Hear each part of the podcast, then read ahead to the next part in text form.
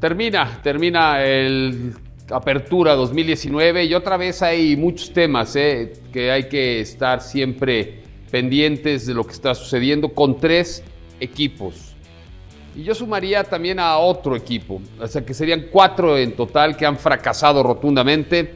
Y vámonos por partes. El equipo de Cruz Azul, que regresa después de esa situación que vivió, que fue exitosa con Caixinha, llegando a una final, regresando a liguillas, regresa al sitio donde estaba acostumbrado a estar durante tanto tiempo. Cruz Azul, no nada más eso, ¿eh? no nada más es que se quede fuera de la liguilla. Cruz Azul ha tenido una de las peores temporadas en cuestión de audiencia, en cuestión de presencia de sus aficionados. No va nadie a la Azteca, realmente lo tienen abandonado, ya están acostumbrados a perder y por eso la gente no acude al Estadio Azteca como realmente inició este periodo de regreso en la cancha de Santa Úrsula. El equipo de Cruz Azul tuvo un promedio de 17 mil personas por partido, la verdad es que es una vergüenza. Es una vergüenza lo que está sucediendo con Cruz Azul y todo lo que es el entorno del equipo de la máquina. A mí me parece que este equipo tendrá que hacer una remodelación profunda si es que quiere otra vez regresar a donde estaba. Pero con esos directivos se la pasan peleándose en los medios, con esos directivos que son cuestionados por una parte opositora de la, cooperativa, otros directivos que están haciendo también muchísima, muchísimo ruido de grillas por el control absoluto de la cooperativa y del equipo de fútbol y lo que se gasta y lo que se gasta, la economía del fracaso les vale de verdad tres pepinos, para ellos les conviene. No es negocio ni en las tribunas, no es negocio más que para la contratación de jugadores y para el pago de derechos, que ahí sí no le pierden, pero para nada. El equipo de Toluca que otra vez echó a perder todo lo que ha sido este prestigio ganado en los últimos tiempos y que realmente con Ricardo Lavolpe un proyecto se fue a la basura.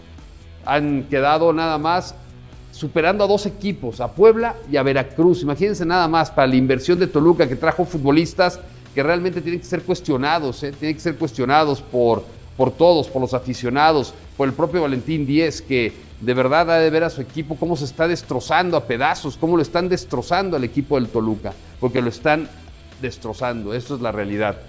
El equipo de Pumas, que si bien eh, es de los equipos que no tienen tanto presupuesto, la realidad es que ha hecho otra vez un papelón. Pumas también se está acostumbrando a perder ya son casi 10 años desde el último título y Pumas no tiene consistencia, no tiene claridad. A Ciudad Universitaria cada vez van también menos personas, no tienen promedios altos, tienen un promedio por ahí de 30 mil, un poquito menos de, aficionados por partido. Esto hace que tampoco sea una temporada exitosa ni en lo económico ni por supuesto en lo deportivo. Yo no voy por los medios eh, externos que les dejan tanto dinero a los equipos la presencia, la presencia en los estadios, que para mí es básica, no los derechos de transmisión que le da Televisa a Pumas, que debe ser, y es un dineral, pero no es eso, no es las marcas que patrocinan el uniforme, no es construir hoteles y no es construir más eh, instalaciones en la cantera, es ganar.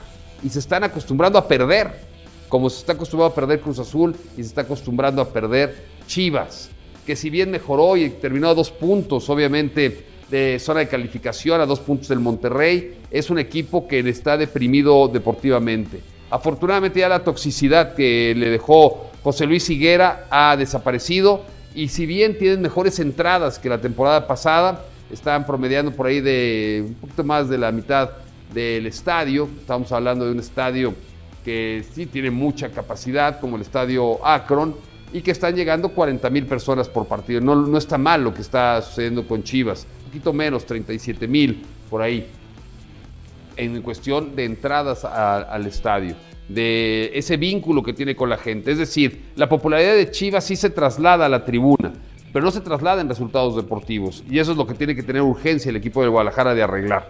Se supondría que ahora, con esta nueva etapa, con la muerte de Jorge Vergara, con la independencia absoluta que tendrá a Mauri Vergara, pues existirán nuevas ideas, nuevos proyectos y construcción de un equipo ganador, que eso es lo que quiere la gente. Todo lo demás vale tres reverendos pepinos. Y por el otro lado, los tres verdaderos grandes del fútbol mexicano. El América, que está llegando a una liguilla más. De, las últimas, de los últimos 16 torneos, América ha llegado a 15 liguillas. Nada más la de Ricardo Lavolpe no se dio en este periodo. Ha ganado títulos, es de los constantes en la participación y la continuidad de éxito deportivo de nuestro país, sin duda. El equipo de Tigres que llega a su decimoprimera liguilla consecutiva. Esto también es una barbaridad. Lo que hace Miguel Ángel Garza, lo que hace el equipo de los Tigres es espectacular. Es algo verdaderamente eh, ejemplar para muchos equipos que se dedican a gastar dinero y dinero y dinero y dinero y no tienen resultados deportivos como Cruz Azul, pero Tigres sí sabe hacerlo. Desde la oficina de Miguel Ángel Garza, desde el banquillo del Tuca Ferretti, se manejan las cosas de una manera correcta.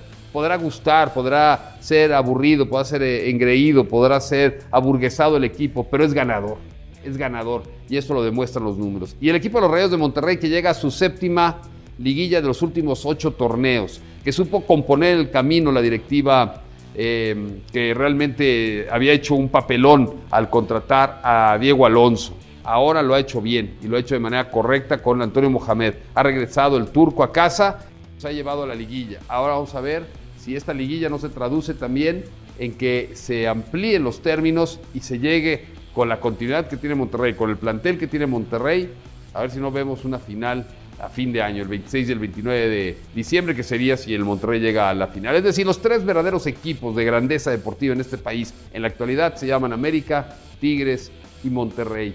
Los otros ya están acostumbrándose a...